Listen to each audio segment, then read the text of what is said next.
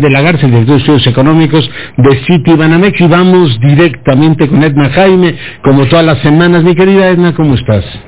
Muy bien, querido Leonardo, me da gusto escucharte. A mí más, cuéntanos de qué vamos a hablar esta semana, Edna. A ver, querido Leonardo, quería yo en un primer momento eh, pues hacer una invitación a la presentación de un documento que tenemos mañana. Es una guía de buenas prácticas en el uso de nuevas tecnologías para la impartición de justicia.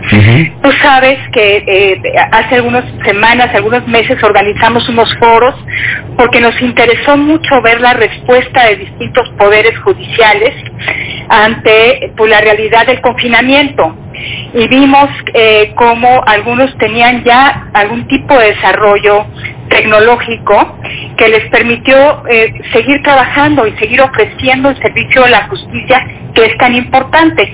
Entonces eso nos motivó muchísimo, Leonardo, a investigar más. Y el programa de justicia de México, de Transparencia en la Justicia de México Evalúa, pues mañana presenta esta guía vamos a tener como comentarista a Pilar Ortega, que es la presidenta de la Comisión de Justicia de la Cámara de Diputados, y a José Ramón Cosío. Eh, es muy importante poner estas buenas prácticas, estas prácticas promisorias en el conocimiento de la autoridad y sobre todo los legisladores, porque en las reformas que vienen a la impartición de justicia se habla de que uno de los temas centrales será este. Entonces, pues si quisiera invitar al auditorio, Leonardo, a que nos sigan mañana por Facebook Live en la página eh, de, México Evalúa y, que pues escuchemos lo que se está haciendo, cosas extraordinarias en otros países y también aquí en el país para hacer justicia de manera remota. Eh, me, gusta, me gustaría la, la próxima semana abundar sobre este tema porque hay prácticas que realmente me dejaron con la boca abierta, Leonardo, cómo se pueden resolver conflictos no contenciosos o problemas no contenciosos en línea como si tienes un pleito con tu vecino que no pudiste resolver cara a cara? Eh, por ejemplo, en, Canadá, en British Columbia, en Canadá, tienen un sistema donde pues presentas tu demanda en línea, se la hacen llegar a tu vecino y así se llega a un arreglo. Imagínate que, pues qué padre. Sí, claro, la presión que pudiéramos desahogar estas, este tipo de conflictos menores que después eh, eh, escalan a través de un mecanismo con, muy bajas barreras a la entrada. Oye, Ana, yo, por supuesto me apunto en el tu optimismo, pero después de oír a los jueces, mi impresión es, ¿por qué vamos a hacer algo sencillo si lo podemos complicar? Esa es la impresión que me queda esta semana, Edna. Mira, querido Leonardo, creo que eh, tenemos la tecnología y, la, y y creo que tenemos rutas trazadas para llevar la justicia a quien más la necesita, que no puede acceder a ella porque sí hay costos muy grandes de poder acceder a, los servicios de la justicia.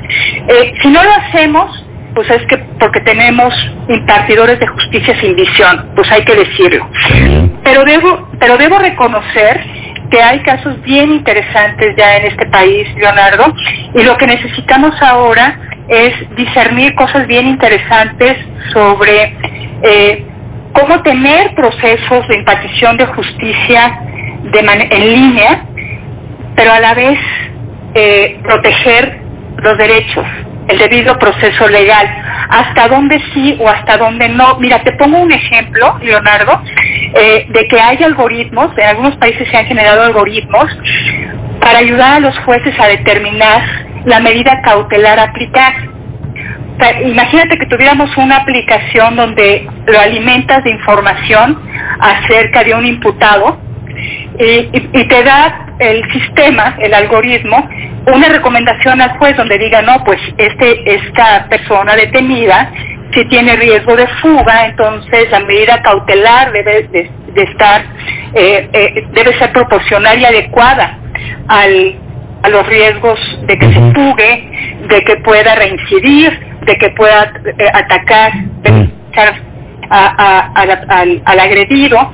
Entonces, pues me pareció bien, me, parece interesantísimo y yo creo que hay un mundo por explorar eh, y, pues creo que si podemos en las reformas que se plantean a la justicia, poner esto en el centro, no como el desarrollo tecnológico en sí, sino lo que implica para los usuarios, pues creo que podríamos dar un gran paso adelante.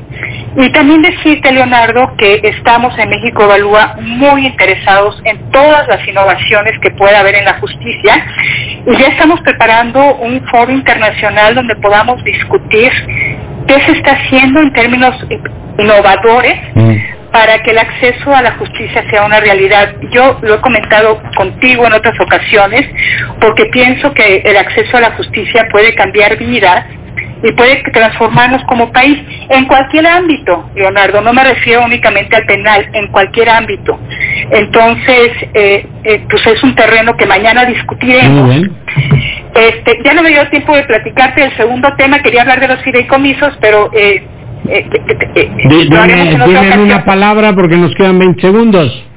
En una palabra me parece una atrocidad. Mm. Leonardo, es una manera la explicación es que tenemos un boquete fiscal enorme y lo vamos a tratar de tapar con la extinción de estos fideicomisos. No creo que alcance y, el costo va a ser enorme. No, están identificados eh, los destinos de este recurso, llegarán a las de y ahí se decidirán a dónde van. El tubo general, ya a ver quién lo reparte. Pues mi querida Edna, te agradezco mucho que hayas estado esta noche con nosotros. Un abrazo, Leonardo. Cuídate mucho y pendiente de este evento mañana. El reporte a la Secretaría de Relaciones Exteriores que hoy se reunió el canciller con el consejero Ulrich Brechbull del Departamento de Estado de los Estados Unidos. Dijo que